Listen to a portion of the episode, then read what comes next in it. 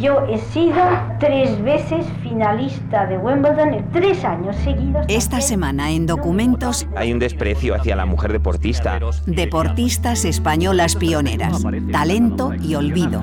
Yo he podido recuperar el nombre y apellidos de más de mil mujeres.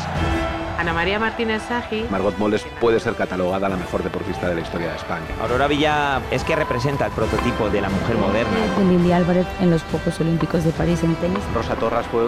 Documentos Radio Nacional de España. Todas hemos crecido pensando que no era nuestro lugar. Los viernes a las 11 de la noche. Las 10 en Canarias.